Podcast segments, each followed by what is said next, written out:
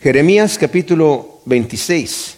Hemos estado viendo cómo el profeta Jeremías ha venido dándonos profecías que como eh, desde el inicio, cuando, cuando estudiamos el primer capítulo, se nos dice que estuvo profetizando durante el reinado de varios reyes, desde Josías en adelante hasta el último rey, hasta que fue llevada Judá en cautiverio a Babilonia. El mensaje del profeta Jeremías ha sido un mensaje duro. El Señor lo llama al ministerio estando muy joven, a los 17 años, siendo hijo de sacerdotes, el mismo sacerdote muy joven.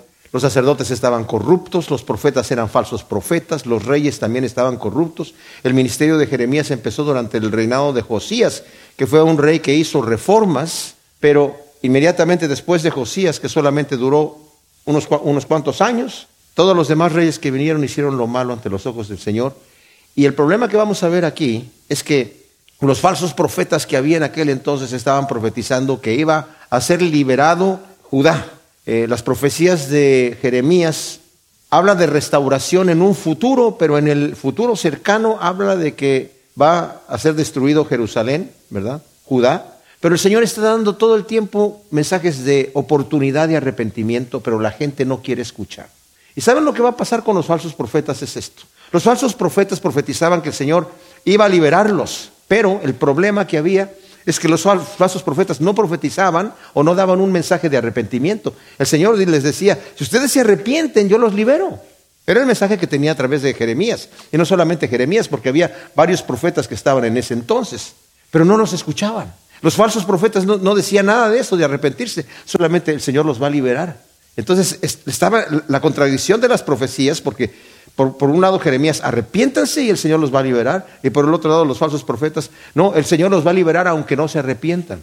El pueblo, desde Josías, que hizo la restauración del templo, estaban adorando en el templo, pero era como una religión más porque ellos tenían sus ídolos. Entonces, al momento que se restauró el templo, dijeron ellos, ah, pues tenemos ahora la protección de Yahvé. Él nos está protegiendo, ¿verdad? Porque estamos yendo a cumplir en el templo y decían el templo de Yahvé, el templo de Yahvé. Y el Señor les mandó decir a través de Jeremías, no confíen en palabras vanas diciendo el templo de Yahvé, porque sus corazones no se han arrepentido, no son sinceros conmigo, no se han vuelto. Solamente van a decir, pues nos estamos cumpliendo, ¿verdad? Cuando en la religión nosotros andábamos, cumplíamos con la religión, ¿verdad? Teníamos nuestros rezos y le dábamos lo que pensábamos a Dios su porción. Y con eso deberíamos estar pensando, pues ahora Él ya nos debe, ¿verdad? Y es lo que estaba pensando el pueblo de Israel.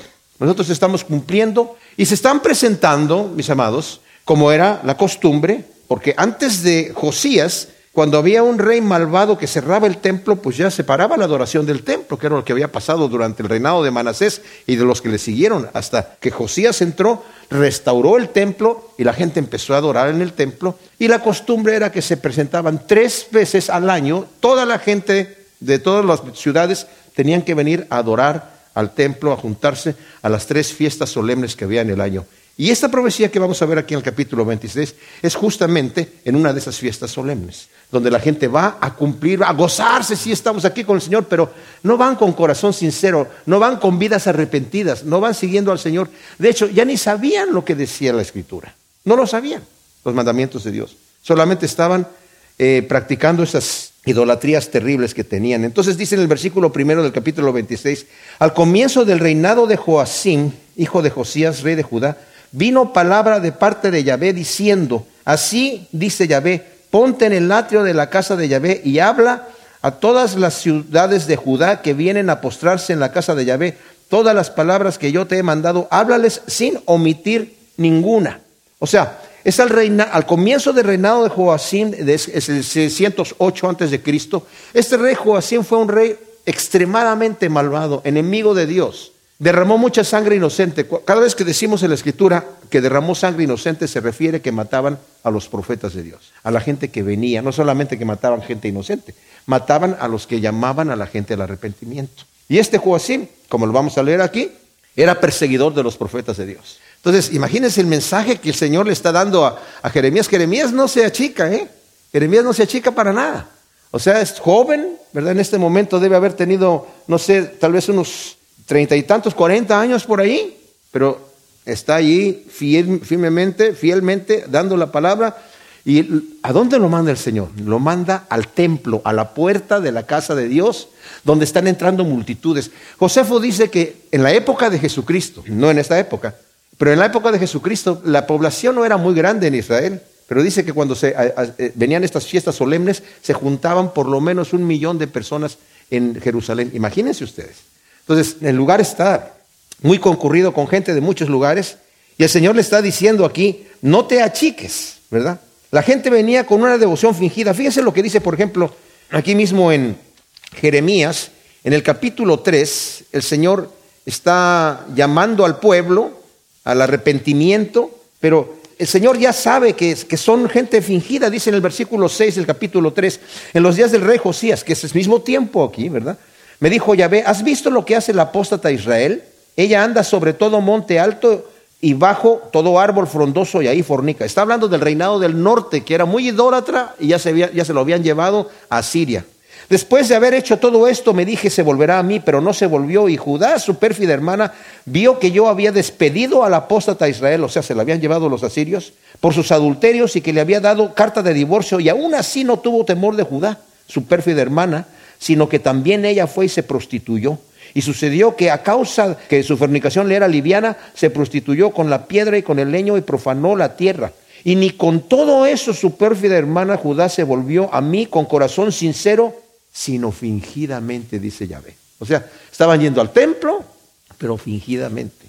Este mismo tiempo, en los días de, de Josías.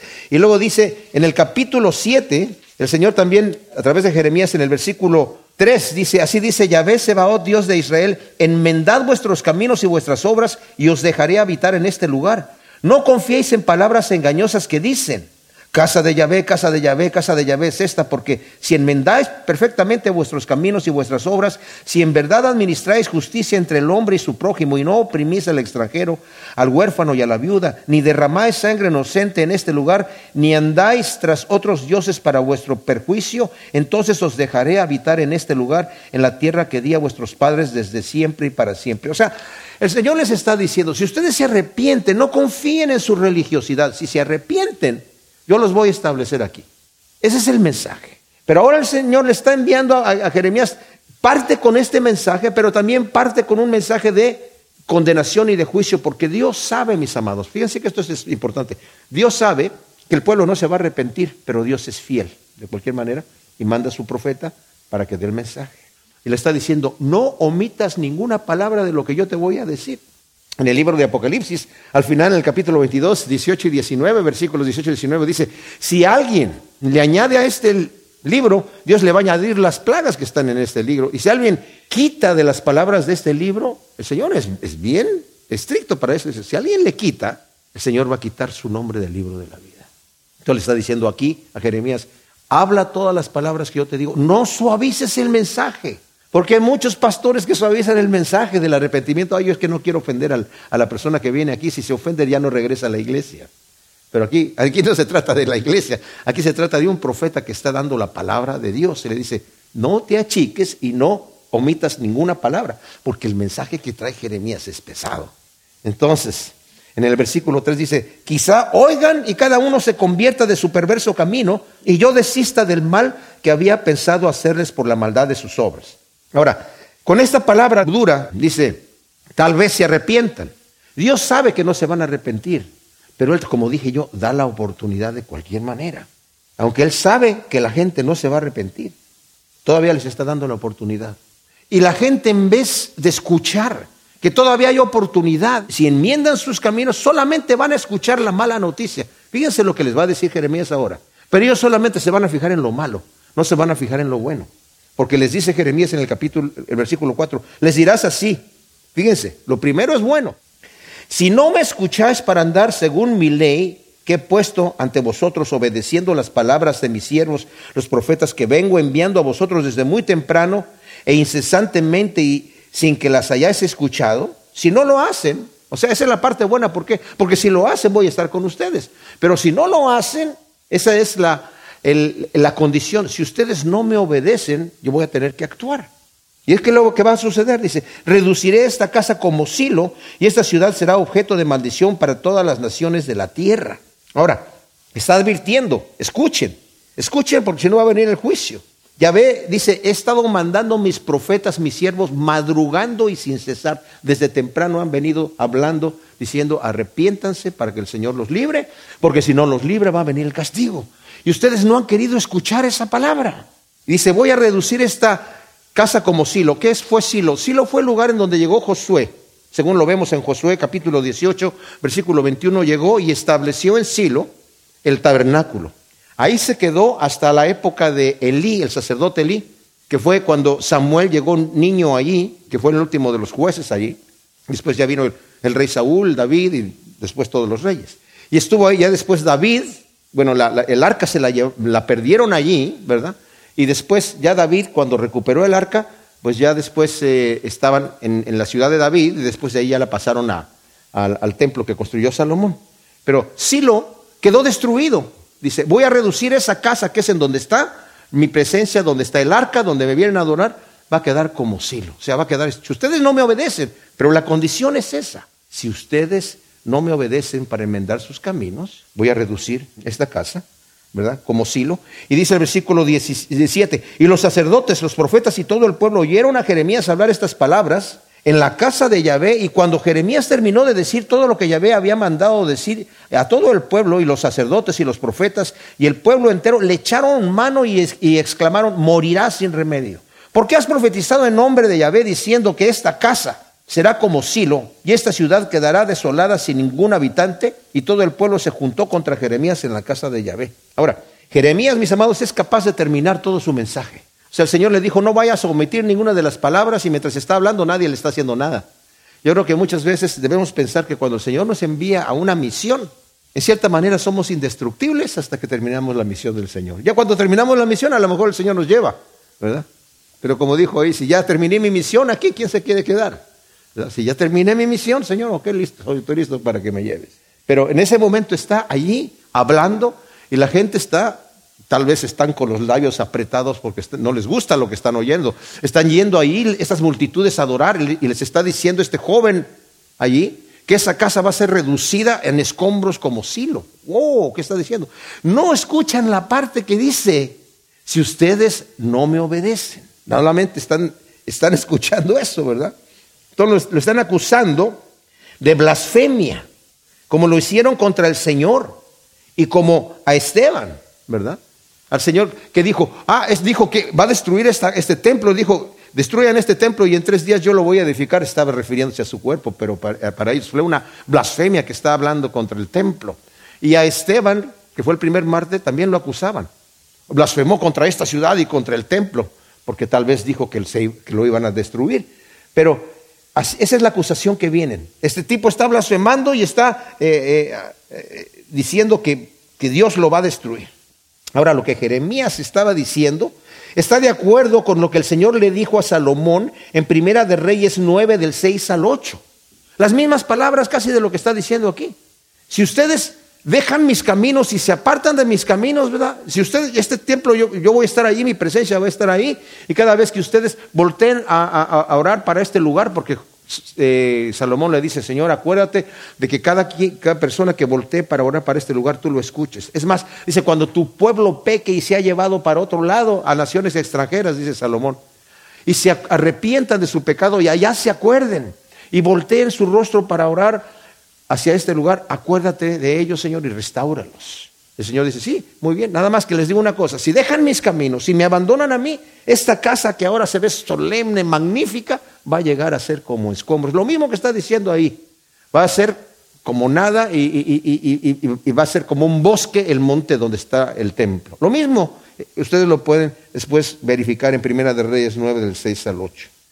Y luego en el versículo 10 dice, cuando los príncipes de Judá oyeron estas cosas, Subieron desde el palacio real a la casa de Yahvé y se sentaron en la entrada del nuevo pórtico de la casa de Yahvé. Entonces los sacerdotes y los profetas hablaron a los príncipes y a todo el pueblo diciendo, este hombre es digno de muerte porque ha profetizado contra esta ciudad, como habéis oído con vuestros propios oídos. O sea, los príncipes son funcionarios del palacio, que al escuchar todo el tumulto y el incidente de lo que está sucediendo, Llegan rápidamente y se sientan en el pórtico de la casa de Yahvé, que es como digamos el tribunal para juzgar a Jeremías. A ver, señores, vamos a escuchar el caso. Entonces, la gente no puede hacer nada hasta que llegan los funcionarios del palacio a sentarse ahí. Obviamente el rey no está allí todavía, porque este rey es un rey que es, como dije yo, aborrece a los profetas de Dios y los mata, como lo vamos a leer en un momento más. Pero están los príncipes sentados para escuchar. Los sacerdotes y los falsos profetas, todos ellos que son corruptos, hacen su acusación contra Jeremías, alegando que es digno de muerte por haber profetizado contra el templo y contra la ciudad. Estos falsos profetas estaban profetizando que el Señor iba, fíjense, les voy a decir un detalle, ya había llegado Nabucodonosor a Jerusalén. Este rey Joacim lo puso Faraón como rey. Pero después peleó Nabucodonosor contra Faraón y derrotó a Faraón y después llegó a Jerusalén y le dice, ahora tú, rey Joacim, vas a ser vasallo mío y me vas a pagar los impuestos a mí. Y Joacim le dijo, ok, sí, sí, cómo no. Pero se rebeló pensando, como lo vamos a ver más adelante aquí, ¿verdad? Porque siempre había esa cosa de que, no, mira, si, si, le pedimos ayuda a Egipto, Egipto nos va todavía a ayudar. Todavía no entendían muy bien la derrota tan terrible que había sufrido Egipto. Entonces Salomón cuando se da, digo Nabucodonosor cuando se da cuenta de eso más adelante va a llegar, iba a tomar al rey Joacim, lo va a mandar matar y lo va a echar fuera de, la ciudad y que dejen su cadáver ahí afuera sin sepultura para que se lo coman las aves y las bestias. Muy enojado. Pero está en este momento aquí, eh, Joacim, y están estos falsos profetas todavía diciendo, aunque ya llegó Nabucodonosor y conquistó, dijeron, no, este, ya se habían llevado cosas, cosas a, Babilonia, y dicen, no, las van a volver a regresar, no hay problema. O sea, estos falsos profetas, y los sacerdotes pues querían ahí su templo, ¿verdad? Entonces, cuando Jeremías profetizó en la casa del rey acerca de la ruina de la familia real, no fue perseguido por eso. Pero aquí, cuando viene a la casa de Yahvé, donde los sacerdotes corruptos hacían de las suyas, y contradice a los falsos profetas, porque los falsos profetas, como les decía, decían paz, paz, paz, este lugar no va, no va a pasar nada porque Dios está con nosotros. ¿Verdad? Entonces es condenado a muerte.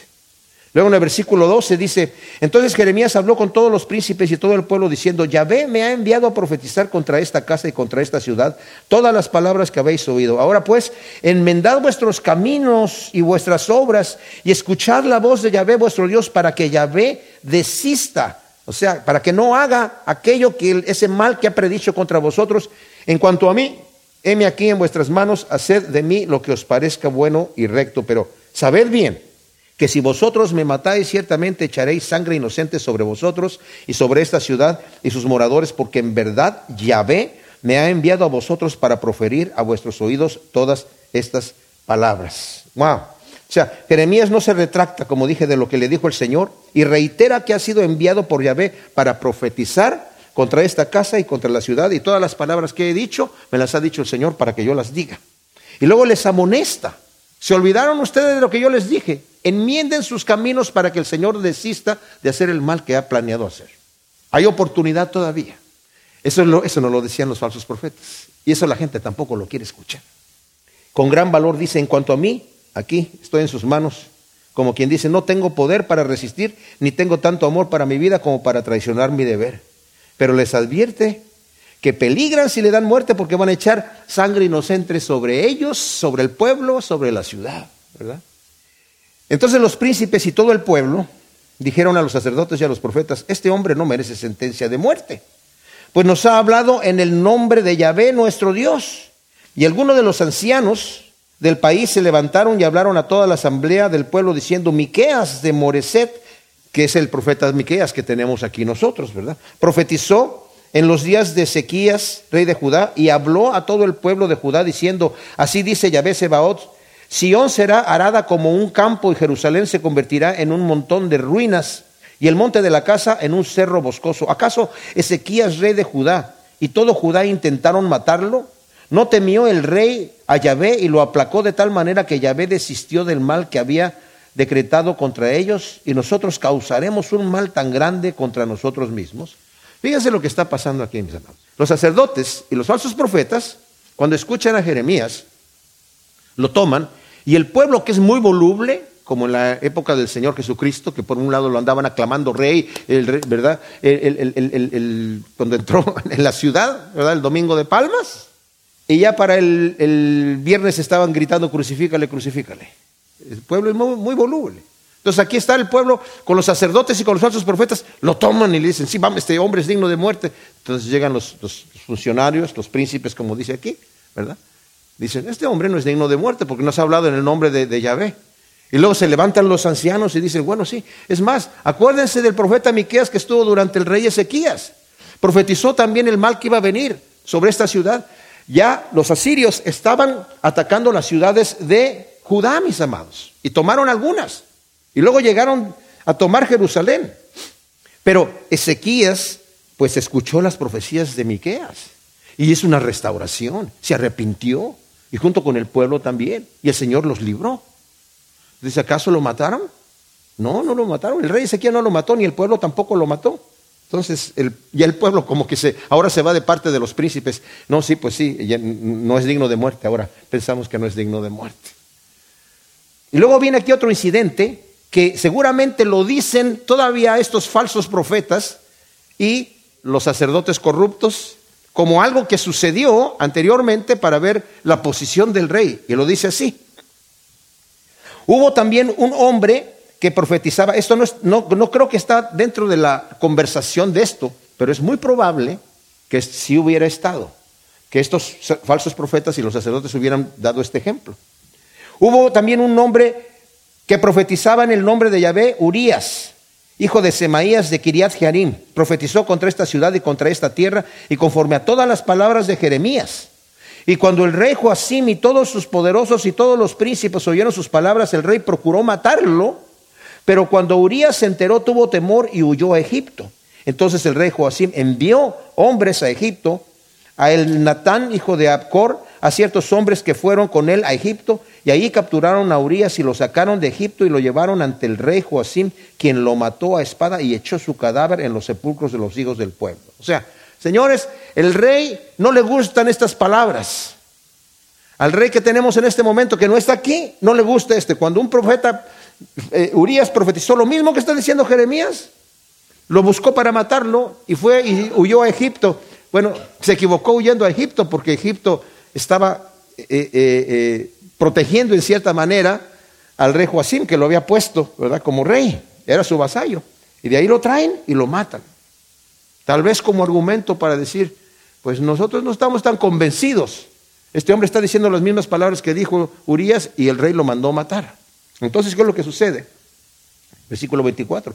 Entonces, Aicam, hijo de Safán, se hizo cargo de Jeremías a fin de que no lo entregaran para que fuera ejecutado a manos del pueblo.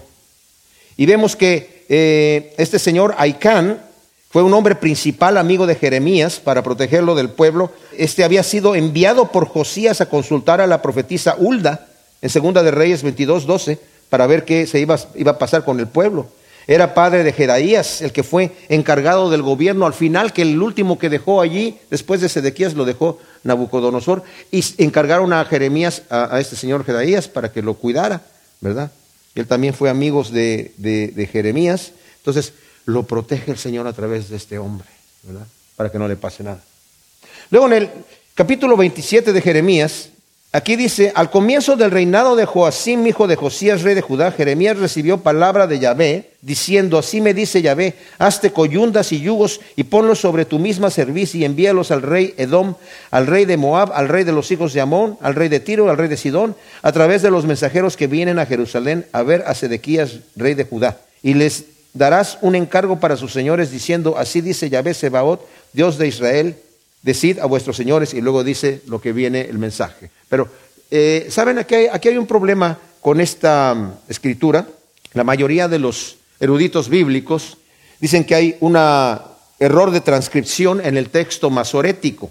Hay varias, eh, por ejemplo, la Biblia, la, Septuaginta no tiene el versículo primero porque se menciona a Joacim en el versículo primero y luego se le dice que es Sedequías en el versículo 3. Entonces no puede ser en el mismo tiempo y no puede ser que haya tenido, eh, eh, puede ser, pero no lo, es, muy poco probable que el Señor le haya dicho a, Jeremías, ponte estos yugos y vas a andar 11 años con esos yugos hasta que se ha quitado Joacim y se ha puesto Sedequías, ¿verdad? Entonces, se cree que fue una transcripción que tal vez el que estaba copiando se equivocó y puso el versículo primero del capítulo 26, que es donde dice ahí al comienzo del reinado de Joacín, hijo de Josías, y lo puso aquí también, ¿verdad? Porque debía haber sido al comienzo del reinado de Sedequías. Hay otros manuscritos que dice que es Sedequías. Entonces, esto se los digo porque eh, este error de copista, que es muy común en la escritura, no quiere decir que la escritura está llena de errores así. Hay muchos errores de copistas, ¿verdad? Pero no por eso la palabra de Dios deja de ser infalible, mis amados. El Señor permite esas cositas para que aquel que anda buscando un pretexto para no creerle a la palabra lo tenga, ¿verdad? Yo no tengo absolutamente ningún problema con esas cosas, ¿verdad? Porque la palabra de Dios es lo que está aquí. Entonces, podemos pensar que fue, es al comienzo del reinado de Sedequías, ¿verdad? Que es 11 años más tarde. El Señor le, le dice que se haga unos yugos para él y con unas coyundas, o sea, con unas ataduras. El yugo se ponía al animal, ¿verdad? Era para dirigirlo. Y las ataduras era para que no se sacara el animal la cabeza, era para que lo sostuviera allí y, va a ser un mensaje eh, muy pintoresco. Eh, era muy común que los profetas o se vistieran de alguna manera o hicieran. El Señor, eh, para hacer imágenes, hacía muchas cosas. Ya vimos que Jeremías lo mandó a comprar una vasija de alfarero y romperla y después dar el mensaje a la gente. Y aquí dice: hazte unas coyundas y envíalos a estos reyes. Ahora, al entregar estos yugos a los emisarios que debían llevar la palabra del Señor a, sus, jefes. Lo que está pasando aquí, mis amados, a Nabucodonosor, Nabucodonosor ya estaba invadiendo y estos eran, estos reinados que están aquí mencionados son colindantes con, Judá, ¿verdad? Son ahí naciones que están alrededor de ahí. Y de repente quisieron hacer una alianza porque por sí mismos cada pueblo no tenía la fuerza de resistir a Nabucodonosor. Y dijeron, vamos a hacer una alianza entre nosotros para resistirlo. Entonces, Obviamente que vienen estas personas, estos emisarios vienen a Sedequías para planear esta alianza. Y le está diciendo el Señor, a esos emisarios que vienen de parte de estos reyes, tú entrégales un yugo a cada uno y que se vayan con su, con su, al rey a decirles el mensaje que yo te voy a decir. ¿Y cuál es el mensaje? Dice el versículo 15, 5.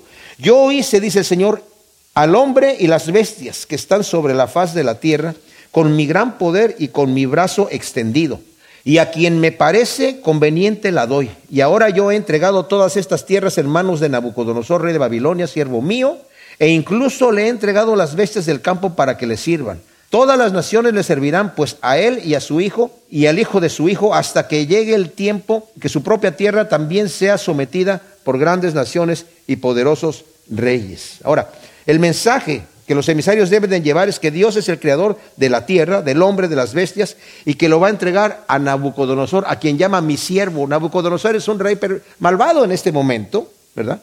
Es idólatra, es orgulloso, pero de cualquier manera el Señor lo va a aprovechar como un instrumento de su providencia divina. Ahora, cuando nosotros lleguemos a Daniel 4, cuando tengan oportunidad, léanlo. Es el único capítulo en la escritura que está escrito por un rey pagano.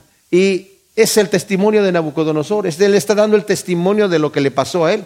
Nabucodonosor era un rey orgulloso que tuvo un sueño y le dijo, eh, el sueño no, lo inquietó mucho. Daniel le dijo, tu sueño significa que él vio una estatua, dice que tú eres la cabeza de oro de esa estatua, pero el pecho y, los brazos de plata son un reino que va a venir después del tuyo. Y el estómago de bronce va a decir otro reino que va a venir después del reinado medo-persa, que era el que venía, después de Nabucodonosor. Y el que venía después de medo-persa era el estómago de bronce, que era el reinado griego de Alejandro el Grande. Y después las piernas de los muslos de, hierro, es el reinado, eh, el imperio romano que iba a venir después. Y luego los pies de barro cocido con hierro es un reinado que va a venir, todavía es posterior, todavía va a venir, es el último reinado que va a haber. El mensaje era este, el Señor a quien quiere pone como rey y en este momento te está poniendo a ti, pero después va a poner a otro. Después, entonces, lo que hizo este Nabucodonosor es que hizo una estatua de oro de 30 metros de altura y para que la gente lo adorara, diciendo aquí, no, yo soy, aquí este reinado va a permanecer y yo aquí me voy a quedar. Entonces el Señor lo tuvo que humillar y estuvo siete años comiendo como bestia. Y ese es el testimonio que él da en el capítulo 4. Entonces, bueno, y les anuncia que todas las naciones le van a servir, los reyes de la dinastía caldea, que el primero fue Nabucodonosor, dice luego tu hijo, que es Evil Merodac, y luego el hijo de su hijo, o sea, su nieto, que fue Belsasar, y fue el último. O sea, 70 años duró la dinastía de Babilonia y se acabó. Pero está el Señor diciendo esto, que esto va a suceder. Luego dice el versículo 18, y la nación o reino que no sirva a Nabucodonosor, rey de Babilonia, y que no someta su servicio al yugo del rey de Babilonia, la castigaré con espada y con hambre y con pestilencia, dice Yahvé, hasta que haya destruido a tal nación por mano de él. Vosotros pues no escuchéis a vuestros profetas, ni a vuestros adivinos, ni a vuestros soñadores, ni a vuestros agoreros, ni a vuestros hechiceros, que os hablan diciendo no serviréis al rey de Babilonia, porque os profetizan mentira para haceros remover lejos de vuestra tierra y para que yo os eche fuera y para que perezcáis. Pero la nación que se someta a su servicio bajo el yugo del rey de Babilonia y le sirva, yo haré que permanezca en su propia tierra, dice Yahvé, y la labrará y habitará en ella. O sea, Dios está amenazando aquí a esas naciones. Los que no quieran servir al rey de Babilonia van a morir por la espada, por el hambre y por la pestilencia. Porque dice, yo se las he entregado a Nabucodonosor. Yo se las doy a quien quiera, yo los crié y yo se los he entregado a Nabucodonosor. Así que más les vale que se sometan. No estén pensando en sublevarse. Porque a la nación que se subleve, dice Señor, yo la voy a castigar. ¿Por mano de quién? Por mano de Nabucodonosor, pero el castigo viene de parte de Dios. Tremenda cosa. Les advierte a no creer a los falsos profetas, a los adivinos, a los soñadores, los agoreros, los hechiceros que daban falsas esperanzas de resistir lo que Dios ya había determinado. Y también les asegura, si se someten al rey de Babilonia, van a vivir tranquilos. O sea, obviamente van a estar como vasallos pagando impuestos, pero van a labrar sus tierras, van a disfrutar de sus frutos, van a estar tranquilos. O sea que no hagan problema, Nabucodonosor va a llegar a conquistar y conquista en paz, ok, quédense en sus tierras, labren, sigan viviendo como están viviendo. Nada más que ahora eh, eh, la tierra toda es mía, ok, está bien, pero no es que les va a pasar algo malo. Claro, no se quisieron antes arrepentir, mis amados. Entonces ahora la solución es, la mejor solución es ahora sométanse. Como no se quisieron arrepentir, ahora va a venir Nabucodonosor, ahora sométanse. Y si lo hacen en paz, van a estar tranquilos. Van a estar viviendo en paz. Luego el, versículo 12 dice, y hablé a Sedequías, rey de Judá, conforme a todas estas palabras, diciendo, someted vuestras services bajo el yugo del rey de Babilonia y servirle a él y a su pueblo y vivid. ¿Por qué tú y tu pueblo habréis de morir de la espada, por el hambre, por la pestilencia, según dice Yahvé respecto a la nación que no quiera servir al rey de Babilonia? O sea, eh, Nabucodonosor ya había invadido, como dije, Jerusalén, había dado muerte ya, en este momento está Sedequías, ya había dado muerte a Joacim, ya se había llevado muchas cosas, ¿verdad? Se había llevado a, a Jeconías preso. Y Sedequías le había jurado a Nabucodonosor, Sedequías lo puso Nabucodonosor como rey. Y le juró Sedequías en el nombre de Dios que él iba a ser fiel y que iba a estar obediente y a reinar. O sea, tenía riquezas, tenía su, reinado, tenía su palacio, tenía todo. ¿verdad? Estaban bien. Y la palabra que Yahvé dio a Jeremías para las naciones es que se sometan al rey de Babilonia, que eh, está aplicada aquí con especial ternura a los judíos. Y Jeremías se dirige al rey y al pueblo advirtiéndoles, sométanse para que preserven sus vidas. Luego el capítulo, versículo 14 dice, no escuchéis las palabras de los profetas que les hablan diciendo, no serviréis al rey de Babilonia porque os profetizan mentira. No los he enviado yo, dice Yahvé, ellos profetizan en mi nombre, engañosamente para que yo os eche fuera a vosotros y a los profetas que os profetizan y que perezcáis. Y a los sacerdotes y al pueblo les he hablado diciendo, así dice Yahvé, no escuchéis las palabras de vuestros profetas que os profetizan diciendo, muy pronto recobraremos de Babilonia los utensilios de la casa de Yahvé, porque os profetizan mentira. No los escuchéis, seguid sometidos al rey de Babilonia y viviréis, y esta ciudad no quedará desolada. O sea, miren mis amados, ya se habían llevado muchos de los utensilios que estaban allí en el, palacio, bueno, algunas de las riquezas del palacio, se habían llevado eh, muchas de las cosas que estaban en el templo, pero habían dejado lo principal, lo más valioso todavía estaba ahí. Estaban viviendo bien, no con la riqueza que tenían antes, pero estaban viviendo bastante bien. Está diciendo, no escuchen a los falsos profetas que les están diciendo que van a volver y van a traer todas esas cosas acá y que Dios los va a librar de allá. No escuchen esos falsos profetas. Es que eso es lo que quería escuchar el pueblo, mis amados. Los falsos profetas hablaban lo que el pueblo quería escuchar, no lo que Dios les estaba diciendo. Y luego dice el versículo 18, si en verdad son profetas. Y si la palabra de Yahvé está con ellos, que intercedan ahora ante Yahvé Sebaot para que no se lleven a Babilonia el resto de los utensilios de la casa de Yahvé y del palacio del rey de Judá en Jerusalén. O sea, si en verdad son profetas que intercedan, ¿para qué? Para que no venga el rey de Babilonia. ¿Y cómo va a ser que el rey de Babilonia no venga? Sométase al rey de Babilonia. Porque si se rebelan va a regresar y entonces va a ser el caos. Si en verdad estas personas son profetas, que intercedan para que el pueblo se arrepienta. Pero como dije, estos falsos profetas nunca daban un mensaje de arrepentimiento. Era más bien, sigue pecando, sigue, sigue viviendo como tú vivas, Dios igual te va a bendecir. Hay mucha gente así hoy en día, mis amados. No predican mensajes de arrepentimiento para no molestar a la gente. Pero como Dios ya sabe que el pueblo no se va a arrepentir, entonces dice, porque así dice Yahvé, dice el versículo 19, Yahvé se va acerca de las columnas del mar, de las basas y del resto de los utensilios que quedaron en esta ciudad, todo lo que había fuera del templo, tremendo de, bronce y de oro, que Nabucodonosor, rey de Babilonia, no tomó cuando llevó cautivo de Jerusalén a Babilonia a Jeconías, hijo de Joacim, rey de Judá, y a todos los nobles de Judá y Jerusalén. Sí, porque así dice Yahvé Sebaot, Dios de Israel, acerca de los utensilios que quedan en la casa de Yahvé y en el palacio del rey de Judá en Jerusalén serán llevados a Babilonia y allí estarán hasta el día en que me acuerde de ellos, dice Yahvé, y entonces los traeré y los restauraré a este lugar. O sea, como ustedes no se van a arrepentir, el rey de Babilonia va a venir aquí y se va a llevar lo que dejó, porque ustedes no se van a arrepentir. Pero todavía les da una palabra de consuelo y les dice, cuando se cumple el momento, yo los voy a, traer nuevamente para acá, los voy a juntar nuevamente. Todavía les da esa palabra de consuelo.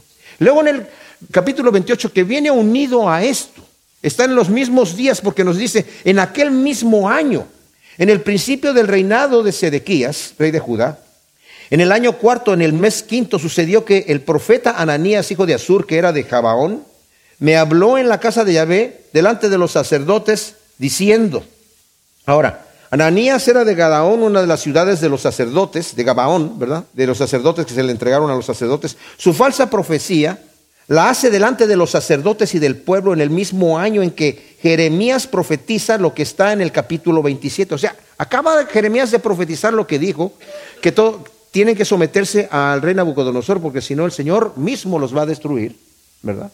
Y es probablemente que esto sucedió después de que regresó Sedequías a Babilonia. En el, capítulo 51 eh, nos dice, en el versículo 58 al 64, que Sedequías visitó Babilonia en este mismo año y regresó, ¿verdad? Pero en Babilonia también nos dice en el capítulo 51 del versículo 46 al 47, todo el capítulo 51 de Jeremías es una profecía acerca de la destrucción de Babilonia, que el Señor la va a destruir. Pero y Sedequías escuchó esa profecía, porque se la entregaron en manos de alguien que iba con Sedequías para que la leyera allá. Y dijo el, Señor, el mensaje era, cuando lean la profecía, después amarran el rollo de la profecía y la tiran en medio del Éufrates, con una piedra, para que se hunda y se deshaga, que no llegue en manos de Nabucodonosor. Pero el detalle es este. En esa profecía también dice, en un año y en el siguiente año, cuando escuchen ese rumor, después el Señor va a traer la destrucción. Entonces, es muy probable que ellos hayan eh, escuchado esto como refiriéndose a que el Señor iba a destruir en dos años a Babilonia, sin escuchar lo demás. ¿verdad? Dice el versículo, por ejemplo, 46, no desmaye vuestro corazón del capítulo 51, ni temáis a causa del rumor que se oirá en la tierra, un año vendrá un rumor y el otro año otro rumor y habrá violencia en la tierra, dominador contra dominador, porque vienen los días en que yo destruiré a los ídolos de Babilonia y toda la tierra será humillada y los caldeos yacerán en medio de ella. En el versículo... Eh, 58, así dice Yahvé, Sebaot, los anchos muros de Babilonia serán totalmente derribados, sus altos portones serán quemados a fuego, en vano trabajan los pueblos, las naciones se esforzaron solo para el fuego. Palabra del profeta Jeremías que envió a Seraías, hijo de Nerías, hijo de Masías, cuando iba con Sedequías, rey de Judá, a Babilonia en el cuarto año de su reinado, que es el mismo eh, año acá.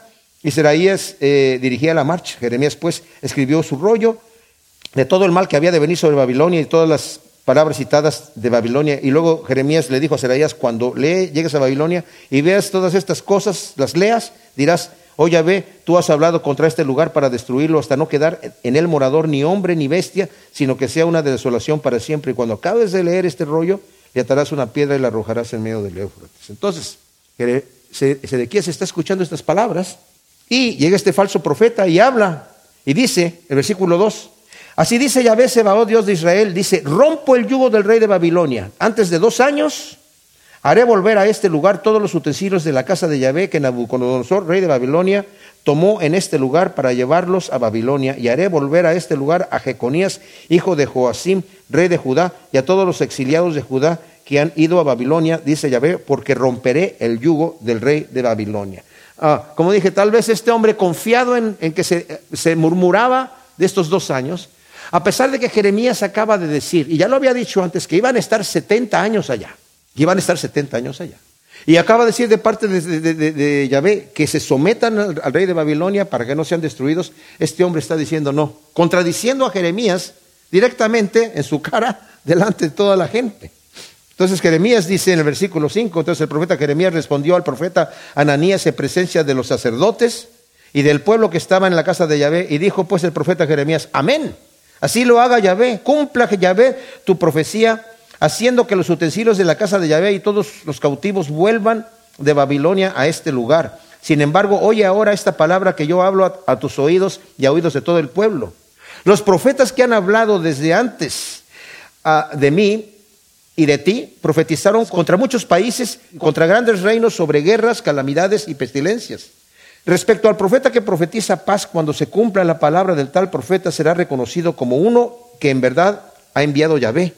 Ahora, Está diciendo Jeremías en otras palabras, amén. O sea, él no quería la destrucción del pueblo, pero está diciendo de forma sarcástica. Dice, mira, ha habido otros profetas antes que nosotros que han profetizado el mal contra muchas naciones y han pasado. Pero el profeta que profetiza paz, hay que esperar hasta que se cumpla lo que dijo para ver si es cierto. Tú estás hablando de dos años, en dos años veremos. Pero ¿qué hace Ananías? Entonces el profeta Ananías, dice el versículo 10, quitó el yugo de la servicio del profeta Jeremías y lo rompió y habló Ananías en presencia de todo el pueblo diciendo, así dice Yahvé, así dentro de dos años romperé el yugo de Nabucodonosor, rey de Babilonia, que llevan al cuello tantas naciones antes de dos años, y el profeta Jeremías se fue por su camino. O sea, lo, afrenta directamente. O sea, tiene, tiene la osadía de tomar el yugo que tenía Jeremías en la cabeza y lo rompe. Le quita la señal que lo traía todo el tiempo Jeremías mostrando que se tenían que someter la gente, ¿verdad? Y lo rompe. Y Jeremías simple y sencillamente se va, ¿verdad? Se queda tranquilo Jeremías se va por su camino, ¿verdad? O sea, tal vez esperando palabra del Señor. Yo no voy a decir nada aquí para defender nada. Me voy a quedar, me voy a esperar a ver qué el Señor va a decir. Y el Señor responde. Después que el profeta Ananías rompió el yugo de la servicio del profeta Jeremías, la palabra de Yahvé llegó a Jeremías diciendo, ve y habla a Ananías y dile así. Así dice Yahvé, yugos de madera has roto, pero yo has hecho en lugar de ellos yugos de hierro. Porque así dice Yahvé Sebaot, Dios de Israel, yo he puesto un yugo de hierro sobre la cerviz de todas estas naciones para que sirvan a Nabucodonosor, rey de Babilonia. Ellas e incluso le han de servir. Y las bestias del campo también se las he dado. ¡Wow! O sea, yo le he dado todas estas cosas. Tú rompiste ese, yugo, de madera, ahora te voy a decir, en, en otras palabras, cuando le dice, has hecho yugos de hierro, porque tú vas a engañar a esta gente, le va a decir en un momento más, la engañaste, ahora de seguro que les va a venir el juicio. De segurito que les va a venir el juicio. No va a haber arrepentimiento. Este profeta no, no, no, como vemos, no profetizó arrepentimiento. No está hablando, arrepiéntanse porque el Señor va a romper el yugo. Sino, continúen como están. En dos años eh, van a regresar aquí Joacim y van a regresar todo lo de aquello. Babilonia va a ser destruida. Ustedes no tienen que arrepentirse de su malo camino. Continúen. Entonces el profeta Jeremías le dijo al profeta Ananías, oye ahora Ananías, Yahvé no te ha enviado.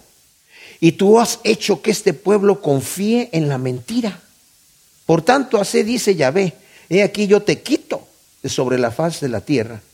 En este año morirás porque has proferido rebelión contra Yahvé. Y en el mes séptimo de aquel mismo año el profeta Ananías murió.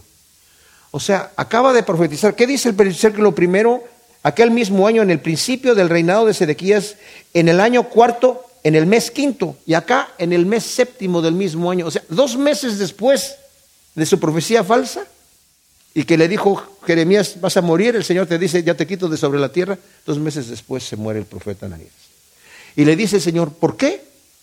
No solamente has profetizado mentira, has hecho que esta gente confíe en la mentira, pero has, que dice el versículo 16, e, en, este año morirás porque has proferido rebelión contra Yahvé. El Señor está diciendo, sométanse al rey de Babilonia y tú has proferido rebelión. ¿Y qué es lo que va a pasar, mis amados? El pueblo no se va a someter al rey de Babilonia. Sedequías se va a rebelar contra el rey de Babilonia y, va a venir Nabucodonosor, va a sitiar la ciudad por año y medio. Y al final va a huir el rey por allí con su familia y con, y con algunos de los soldados y los toman presos se lo llevan delante de, Nabucodonosor, degollan a sus hijos delante del rey de Sedequías y luego le sacan los ojos y se lo llevan preso y muere preso en Babilonia. Pudo haberse quedado allí como rey, pudo haber disfrutado si hubiera escuchado unas palabras, porque lo puso Nabucodonosor, él le juró fidelidad a, a Nabucodonosor delante de Dios, pero como no se sometió, ¿y por qué no se sometió? Porque este falso profeta, como muchos otros, estaban predicando rebelión contra el Señor. Qué lección para nosotros, mis amados, de obedecer lo que Dios nos dice, de escuchar su voz, de saber que Dios quiere nuestro bien. Pero cuando nosotros nos rebelamos en contra del Señor, el Señor tiene que venir con mano dura. Él no quiere eso. Él no quiere eso. El Señor dice, yo no quiero la muerte del impío. ¿verdad? Porque has de morir. Y le está diciendo aquí, en el versículo 13 del capítulo anterior, ¿Por qué tú y tu pueblo habréis de morir por la espada, el hambre y la pestilencia, según dice Yahvé respecto a la nación que no quiera servir al rey de Babilonia? Pues no lo vamos a servir, pues entonces van a morir de hambre, de pestilencia, por la espada, porque no quieren escuchar la voz de Dios. Es el mensaje que el Señor nos dice, ¿por qué has de morir? No, Señor, yo te quiero escuchar. Bueno, entonces el Señor es el camino, la verdad y la vida.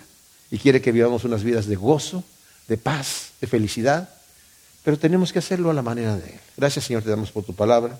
Te pedimos que tú siembres todas estas semillas en nuestro corazón para que produzcan su fruto al ciento por uno en el nombre de Cristo. Amén.